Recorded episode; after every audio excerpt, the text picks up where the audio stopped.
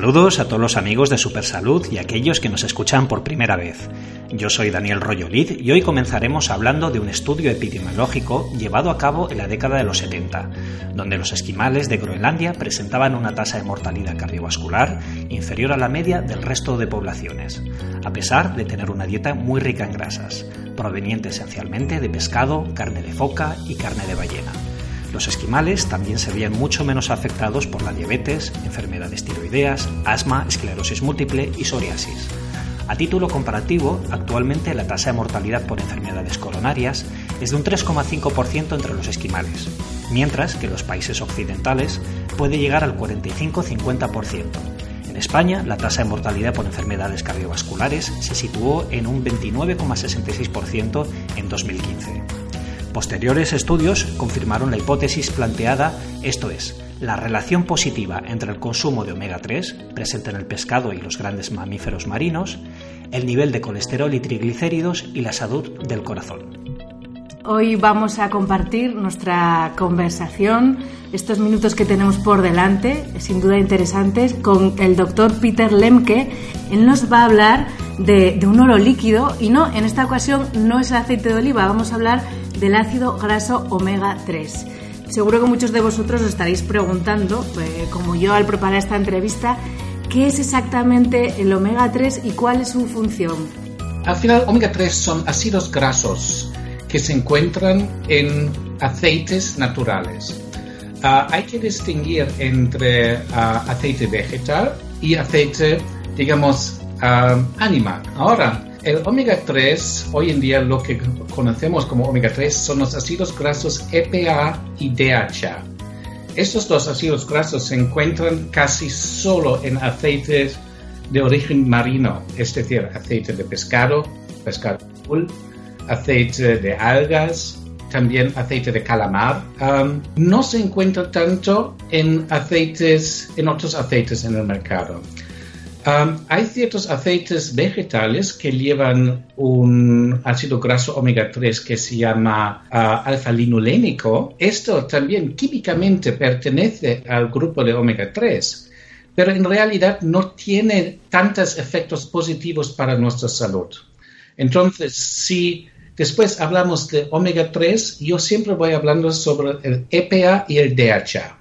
Eh, viene muy bien esta aclaración porque vemos cómo la industria alimentaria últimamente nos está inundando pues eso con anuncios y reclamos ¿no? de productos que vienen enriquecidos pues con omega 3 y, muchos de los consumidores nos preguntamos vale eh, esto, esto, de los omega 3 nuestro cuerpo no los fabrica y por qué al parecer somos deficitarios en omega 3 qué está pasando bueno es una buena pregunta a ver, nuestro cuerpo no puede fabricar su mismo, por ejemplo, el ácido graso DHA. Lo que sí podemos hacer a partir de ácido graso alfa-linolénico, podemos convertir una pequeña parte de este ácido graso en el EPA en nuestro cuerpo. Pero solo si es mucho, entre un 5 a un máximo un 10% del alfa-linolénico se puede convertir en EPA. Pero el EPA, nuestro cuerpo no puede convertir el EPA en DHA. Y DHA es muy importante también porque es un ácido graso estructural para el cerebro, para los ojos, para los nervios. Um, pues el DHA realmente es un ácido graso esencial. Solo se puede encontrarlo en dichos aceites marinos. ¿Y, cuál es la, dosis diaria que todos deberíamos de tomar de DHA? Pues mira, los expertos están discutiendo esta, dosis recomendada. Ah, las autoridades de salud alimentaria en Europa, el EFSA, dice que hay que tomar por lo menos 250 miligramos EPA más DHA por día, ¿vale? Pero si miras a la mayoría de los estudios clínicos hechos en el pasado, y hay más de 3.000 estudios hechos con uh, omega 3, uh, se ve que necesitas por lo menos 1.000 miligramos EPA más DHA por día para realmente disfrutar de sus varios efectos positivos para la salud. Entonces, una persona sana, sin ningún problema, pues para 200, bueno, 250 miligramos por día son bastante. Pero de momento, cuando empiezan, por ejemplo, unas inflamaciones crónicas, si hay problemas con la memoria, con los ojos, con problemas cardiovasculares, 250 miligramos por día no son bastantes. Y esta es una información muy, muy importante porque ambos, EPA y DHA, son muy efectivos, pero son efectivos en una concentración bastante alta en el cuerpo. Entonces yo recomiendo tomar, bueno, digamos, a partir de 40, 45 años, yo recomiendo siempre 1000 miligramos EPA más DHA por día hasta 2000 miligramos por día. Entiendo entonces, eh, eh, doctor, que el problema que tenemos en las sociedades modernas es que quizá no estamos consumiendo los niveles óptimos, ¿no? Porque quizá nuestra dieta pues no está basada tanto en crustáceos, en pequeños peces eh, ricos en, estos ácidos grasos. ¿Vienen de ahí nuestras, eh, nuestros déficits de, ácidos grasos? Pues mira, eh, creo para entender los efectos positivos de omega 3 hay que entender un, un proceso bioquímico muy importante en nuestro cuerpo. Y nuestro cuerpo necesita dos tipos de ácidos grasos, el omega 3 y por otro lado el omega 6. Es como uh, el yin y el yang, como el blanco y el negro.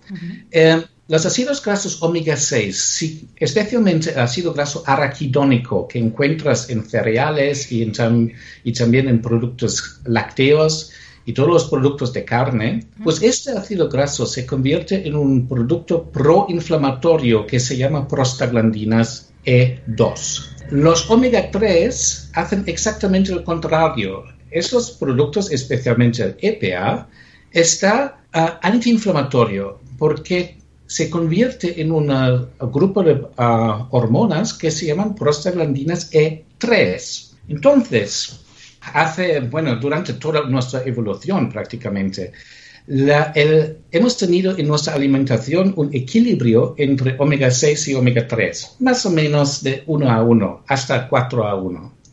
Entonces, tú has ingerido con tu alimentación en el pasado la misma cantidad de productos proinflamatorios que antiinflamatorios. ¿Vale? Pues durante los últimos, digamos, 150 años, nuestra dieta ha cambiado totalmente. Pues si miras a la dieta hace unos 150 años, ha sido una dieta rica en frutas, rica en verduras y también en huevos, pero huevos, digamos, de, ah, no huevos industriales, sino huevos de gallinas salvajes. También rico en pescado. No había tanta carne en la dieta diaria. Ahora esto ha cambiado fuertemente. Nuestra dieta hoy en día es muy rico en cereales. Ah, fíjate cuánto carne, cuánto galletas y todas esas cosas, pasta estamos comiendo. Está muy rica también en carne, carne roja, y en productos ah, como huevos industriales que llevan un desequilibrio muy fuerte y llevan mucho más omega 6 que omega 3. Todo esto resulta que nuestra dieta hoy en día ingerimos también en España, más o menos 20 veces más omega 6, entonces productos proinflamatorios, que omega 3, productos antiinflamatorios. claro, y si, ahora si piensas que estás haciendo esto cada día y más que nada piensas a nuestros niños que eh, fíjate la dieta de McDonald's y los demás es, totalmente solo omega 6 pues es, es lógico que las enfermedades basando en inflamaciones crónicas suben. Y para mí, una de las razones por qué yo estoy trabajando ya casi desde hace 30 años en, el tema de omega 3 es, mira, yo sé que yo no puedo cambiar la industria alimentaria. Es imposible. Yo tampoco voy a cambiar... Los hábitos, quizá, ¿no? Sí, tampoco puedo cambiar mucho el hábito de cada persona porque es muy complicado evitar este desequilibrio de omega 6 y omega 3 en nuestra dieta hoy en día. Porque si tú vas a una, qué sé yo, a un supermercado, cualquier producto industrial que encuentras ahí lleva este desequilibrio. Pero yo creo que igualmente eh, es una pequeña labor que tenemos que hacer todos los terapeutas, eh, el intentar demostrar a los eh, pacientes que hay un, mejores opciones de alimentación que otras. Es muy importante, pero sabes, para mí también ha sido uh, las, bueno, una posible solución. Yo he dicho, oye, pues si yo no puedo cambiar mucho el hábito de alimentación, pues por lo menos puedo intentar producir productos de omega 3 que llevan una concentración muy alta en omega 3. ¿Y para qué esto? Porque si yo tomo una cantidad alta de omega 3, pues entonces puedo tener influencia en el desequilibrio y volver más o menos a un equilibrio entre omega 6 y omega 3. ¿Sabes? Por eso también estoy una persona que ah, siempre estoy diciendo que necesitamos tomar por lo menos un gramo o hasta dos gramos EPA dieta por día para volver otra vez a un equilibrio entre omega 6 y omega 3 y conseguir una situación bastante sana para nuestro cuerpo.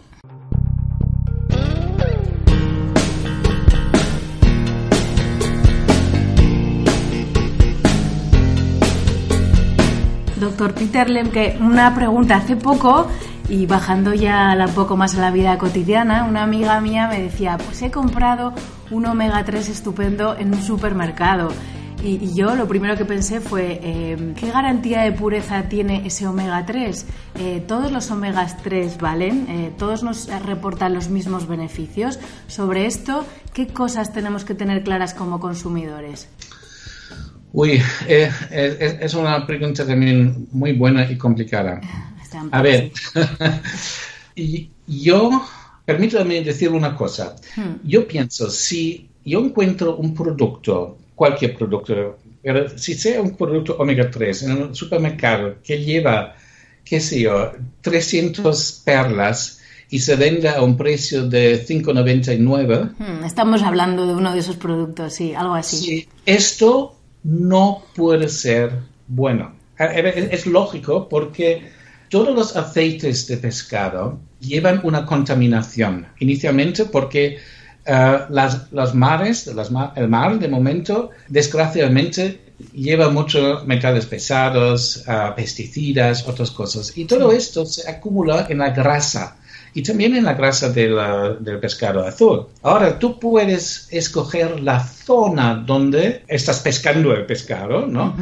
Es decir, si la mejor calidad está en la costa frente de Perú y Chile, porque ahí tienes una, un corriente de agua fría que viene directamente de la Antártica. Entonces es agua limpia y los, ah, el aceite de pescado que viene desde ahí no está tan contaminado. Entonces, ese aceite también es un aceite que es más caro que otro aceite que puedes encontrar, por ejemplo, en el Golfo de México o en las costas de África o de Asia. Esos son más baratos, pero entonces llevan esta contaminación. Ahora, es decir, tienes esta elección para empezar. Luego tienes un aceite de buena calidad. Siempre ha pasado o tiene que pasar un proceso de decontaminación. Esto te va a encarecer el aceite de pescado, pero es importante porque en esta manera puedes eliminar o reducir estas contaminaciones a un nivel, mínimo. Ah, haciendo esto implica también que el coste de este aceite va a subir y también el coste del producto final. Y finalmente, si miras a un aceite de pescado, que nosotros llamamos 18-12, que significa 18% EPA, 12% DHA, pues lleva más o menos un 30% entonces omega 3 pero todavía tiene 70% de otras grasas que, no, bueno, no lo quieres o por lo menos no son necesarios. Entonces, un producto de calidad también, o de, buena calidad, es un producto donde se han quitado estos 70% de otras grasas. Entonces, es un producto que lleva casi solo el omega 3. Por eso, yo pienso, como consumidor, tengo que mirar, pues por un lado, es un producto muy, muy, muy barato, pues entonces de repente pienso, pues mira, esto no es posible, porque simplemente los costes de fabricación serían más altos, entonces no puede ser que se han hecho una decontaminación, no puede ser que este aceite viene de la costa de Perú. Y no puede ser que esté concentrado. Claro, conviene, conviene reflexionar sobre esto, está, está claro. Entonces, también podríamos deducir que un omega 3 que no es de buena calidad, con todas sus impurezas, además eh, tenemos que también tener en mente que poseen metales pesados, ¿no? Eh, entonces, este omega 3 de mala calidad se podría volver también proinflamatorio. Exactamente, exactamente, totalmente, de acuerdo a, través de metales pesados, pero no solamente esto, también uh, las contaminaciones, por ejemplo, con las dioxinas y PCBs, pues estos son fuertemente procancerógenos. ¿No? entonces, uh, es muy importante tener un producto con un nivel de contaminación muy bajo. Efectivamente, o sea, algunas veces estamos buscamos a tener una buena salud cardíaca, neurológica hormonal, que digamos el omega 3 tiene muchísimos eh, beneficios, pero si precisamente cogemos uno digamos del supermercado, podemos hacer todo lo contrario de lo que estamos buscando. Sí, sí, estoy de acuerdo. Sí. Nosotros aquí como buscadores de salud, seguro que los oyentes lo comparten, en estos temas no vamos a escatimar porque sin duda merece la pena. Eh, háblanos ahora, si te, si te parece, de, la importancia del omega 3 en las diferentes etapas de la vida, porque habrá pues muchas mamás de niños que nos escuchen ahora, que bueno, pues que arrastran algunos problemas, enfermedades a las que quizá en otro tiempo no estábamos acostumbrados, déficit de atención, Asperger, etcétera. Eh, ¿Qué importancia tiene eh, tener buenas dosis de omega desde la infancia? Mira, yo creo que el omega 3 está importante durante toda, toda nuestra vida. Empieza con el embarazo. Pues en el último trimestre del embarazo, el bebé está, digamos así, el cerebro del bebé está creciendo durante el último trimestre de embarazo y durante los primeros meses de la vida, digamos, después del parto. Entonces, durante este tiempo, la madre necesita muchísimo DHA, porque DHA es, tienes que saber que el cerebro está hecho de muchísima grasa y de esta grasa un 70% es DHA. Entonces, la madre tiene que ofrecer al bebé para un desarrollo normal del cerebro mucho, mucho DHA cada día. ¿Qué pasa si la madre no tiene bastante DHA en sus reservas? Pues entonces la naturaleza ha encontrado una solución. Se quita el DHA del cerebro de la madre y se pasa ese DHA al niño, al bebé. La consecuencia es que después del parto la madre tiene una deficiencia en DHA y esto se muestra a menudo en forma de una depresión postparto. Entonces la naturaleza ha asegurado que el bebé siempre tendrá bastante DHA para su desarrollo, pero es importante que la madre obtenga también DHA como un en forma de un suplemento para que no se quitan sus reservas de DHA. Entonces, por ejemplo, cuando a niños muy pequeños les proporcionan leches enriquecidas en omega 3 y en DHA, ¿cuál cree que es el efecto que tienen esos productos eh, industriales? ¿Tiene algún efecto beneficioso o estamos hablando igualmente de un omega 3 que no es de muy buena calidad? No, no, no. Estoy, estoy convencido que esto también tiene sus efectos positivos. Porque, mira, si un, Ponemos así, si la madre da el pecho al niño, que es la manera natural, pues entonces el niño no necesita una alimentación enriquecida con DHA, porque ya en la leche materna lleva todo el DHA que necesita. Pero si la madre no da el pecho, pues entonces yo pienso que es muy importante que estos niños reciban una alimentación enriquecida con DHA y por cierto, si lo mires, también es una alimentación enriquecida con el ácido graso arachidónico, el omega 6. Hace un momento hemos dicho que esto es uno de los ácidos grasos malos porque provoca las inflamaciones. Pero tenemos que saber también que el arachidónico también es un ah, ácido graso que estimula el crecimiento de las células, entonces el crecimiento del bebé. Por eso en las alimentaciones para bebés siempre se encuentra DHA para ah, el desarrollo del cerebro y los ojos y arachidónico para un buen crecimiento del cuerpo. Es lo mismo en la leche materna. Entonces, para que los oyentes nos entiendan, eh, lo importante es tal vez las proporciones que tenemos en el cuerpo de omega 3, omega 6. O sea, EPA, DHA y el ácido araquidónico. Siempre tiene que ir, digamos, en un correcto eh, balance, ¿no? Correcto, correcto. Es, es el secreto de omega 3 y omega 6 es el balance, es el equilibrio entre estos dos, sí. El tema es que pues estamos tomando demasiado omega 6. Correcto. A ver, y, y, después la fase, digamos, del parto y del primer año, pues yo creo a partir de tres años, yo pienso que ya el DHA no es tan importante para los ah, niños. Ahora empieza más a ser importante el EPA, porque el cerebro ya está hecho, ya no crece más.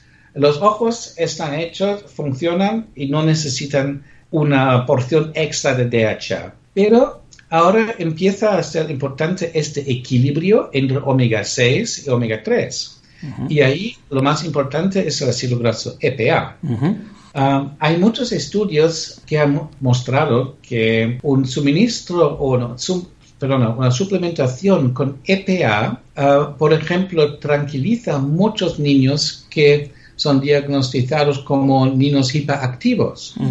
Y para mí esto es una noticia muy, muy buena porque no lo sé si, o seguramente sabes que que la medicación para estos niños, la ritalina, es una sustancia muy, muy fuerte. Efectivamente. Peligroso, ¿no? Y si has visto un niño tomando esta medicación, pues te da un susto, sinceramente. Parece que están drogados. Claro, y si puedes ayudar, y si fuera solo un 20% de estos niños dándoles un gramo de EPA en forma de aceite de pescado de buena calidad, y se puede, y solo reducir la cantidad de ritalina que necesitan por día, sería un, éxito enorme. Claro. Entonces, para estos niños, yo pienso también EPA también es muy Supongo que además estos niños que reciben una suplementación en EPA eh, también les permite dormir mejor por la noche. Mucho mejor, porque como sabes, el EPA también se eh, provoca, bueno, provoca la formación de uh, serotonina y um, dopamina. Y entonces son hormonas de, bueno, como, como digo esto, uh, que hacen un pensamiento muy positivo y además quitan el miedo quitan el miedo. También el miedo de, ah, por ejemplo, de exámenes durante el colegio, ¿sabes? Esos momentos de ah, estrés. De, momentos estrés, exactamente. ¿no? Y por eso para niños, pero también para adultos, es un efecto muy importante de omega 3 que casi nadie conoce. Claro, yo creo que muchos de nuestros oyentes se estarán preguntando porque eh, hemos explicado antes eh, para qué sirve el DHA, el ácido araquidónico, pero ¿cuál sería en concreto la función, por ejemplo, del EPA? Pues para decirlo, bueno, para mí yo hago una distinción entre EPA y DHA. EPA para mí es la sustancia más bioquímica, es decir, EPA se convierte en las ah, hormonas antiinflamatorias, uh, se está envolvido en el tema de serotonina, dopamina, en el tema hormonal, digamos, y antiinflamatorio. Entonces, debido a estos efectos antiinflamatorios y hormonal, tiene muchísimos efectos sobre nuestro cuerpo. El DHA a ver, DHA es para mí un producto más estructural. Es muy importante para el cerebro, para las células del cerebro y su funcionamiento, para los ojos, para los nervios. Ahora, hay que decir que nuestro cuerpo no puede convertir EPA en DHA, pero sí puede convertir el DHA en EPA. Entonces, todos los efectos positivos que lleva el EPA también lleva por lo menos en una gran parte el DHA, porque puede convertirlo a EPA, ¿sabes? Pero para mí personalmente yo siempre digo, pues mira, EPA es más uh, salud cardiovascular y uh, antidepresivo básicamente, mientras DHA es memoria hoja, ojos. Vamos, que el omega 3 digamos es una, un ácido graso insaturado esencial y es esencial porque sirve para muchísimas funciones, en resumen. Correcto.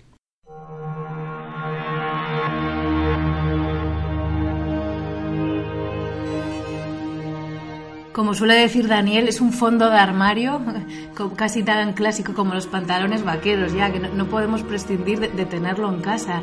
Yo animo a todos nuestros oyentes que echen un vistazo porque eh, el doctor Peter Lemke es bioquímico de formación, es experto en omega 3 como nos está demostrando y tiene en marcha con su equipo una startup muy interesante, experta en producción y purificación de aceites omega 3 que garantizan eh, una calidad óptima ¿no?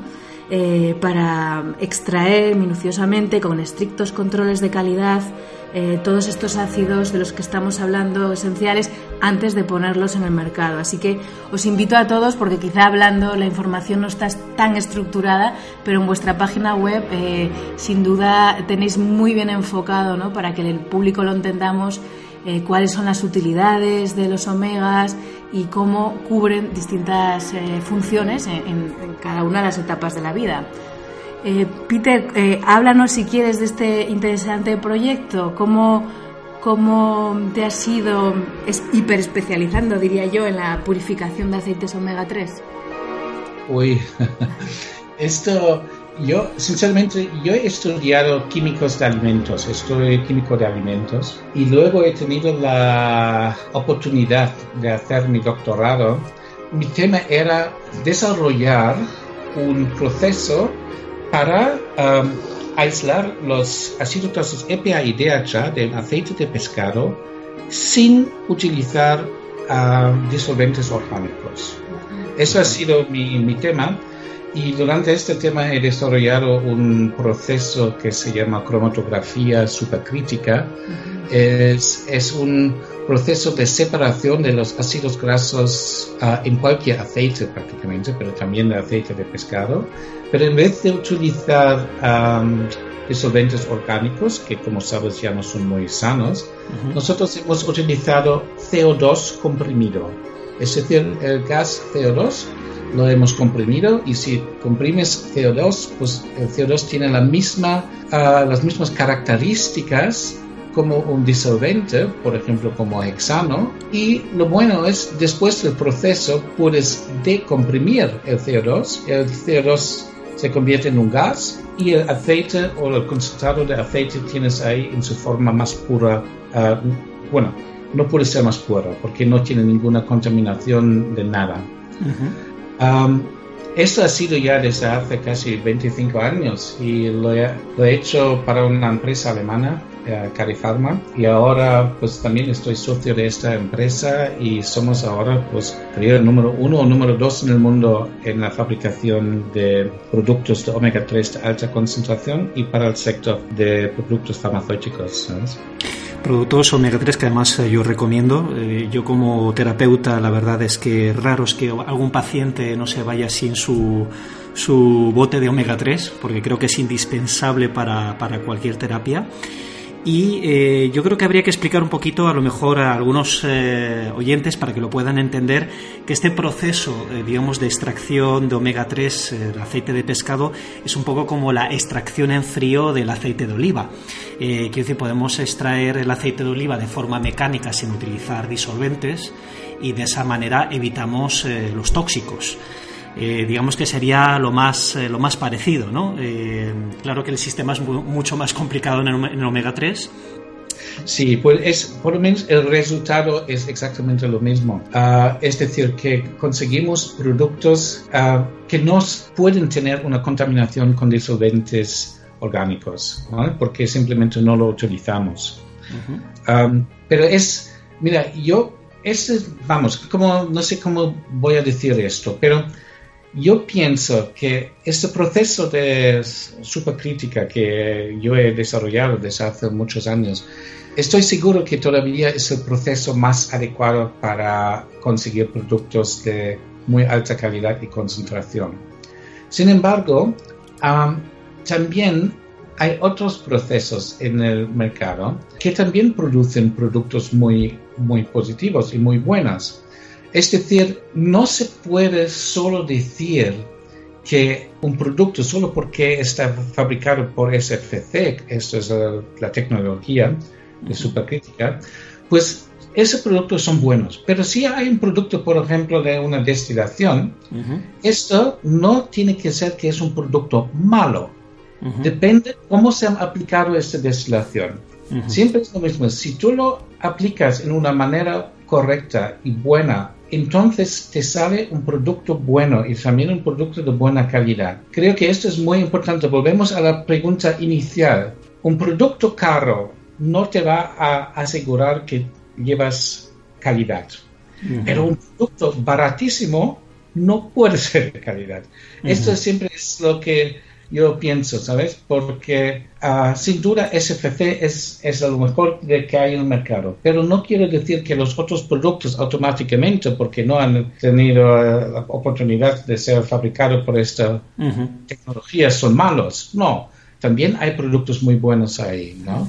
Ah, pero tienen que hacerlo con mucho cuidado. Claro, bueno, pues valoramos eh, muchísimo tu sinceridad y honestidad a la, a la hora de hablar de este tema porque es cierto que nos has dado ¿no? una brújula muy importante para poder movernos por este mercado como consumidores y bueno, acertar nuestras decisiones de compra, no dejándonos llevar por las primeras ofertas que veamos, pero tampoco pecar del exceso, ¿no? de ponernos una venda y decir si no es carísimo, si no es imposible de conseguir y si no viene de lejísimos va a ser un producto de, mala calidad. Yo creo que eh, el, doctor Peter Lenke ¿no? hace eh, nos emplaza a todos a, ser equilibrados, a aplicar el sentido común en nuestras en las compras, a racionalizarlo y, pensar que, ¿por qué no? Vamos a tener acceso a mm, productos omega 3 de buena calidad. Él lo hace, ¿no? Eh, poniendo estos productos a través de BEPS Biofarm y seguro, como él dice, pues eh, hay otros agentes que también, aplicando la honestidad en su trabajo, pues nos facilitan un montón el acceso a estos ácidos grasos. Le paso la palabra a Daniel, que me está aquí pidiendo palabra. Sí, em, la verdad que no me gustaría terminar la conversación sin antes hablar un poco del tema del corazón, porque eh, se han hecho muchos anuncios a propósito de los efectos del omega 3 sobre la salud cardíaca. Actualmente hay mucha gente preocupada que si con el tema del colesterol, el tema de la arteriosclerosis, las cardiopatías, etcétera. Entonces, eh, además, cada vez hay más pacientes que están poniendo en duda los tratamientos. A lo mejor es muy controvertido el tema de las estatinas, es un tema que no me voy a meter ahora, pero eh, me gustaría saber cuál es su opinión del efecto del omega 3 sobre la salud cardiovascular. Sí, bueno, sin duda, sin duda ninguna, pues los ácidos grasos omega 3 tienen efectos muy positivos en el tema cardiovascular. Por un lado, el EPA, pero también la DHA, pero más, más el EPA tiene un efecto muy fuerte para bajar los triglicéridos en la sangre. Este efecto solo se puede ver a partir de, bueno, yo diría 2 gramos EPA más DHA por día. Ahí otra vez es importante la cantidad absoluta de EPA y DHA que estás ingiriendo cada día. Pero con esta cantidad de EPA más DHA, tú puedes bajar fácilmente dentro de dos, tres semanas a tu nivel de triglicéridos un 30% fácilmente. Lo que es bastante. Es bastante y es una manera sin efectos secundarios. ¿eh?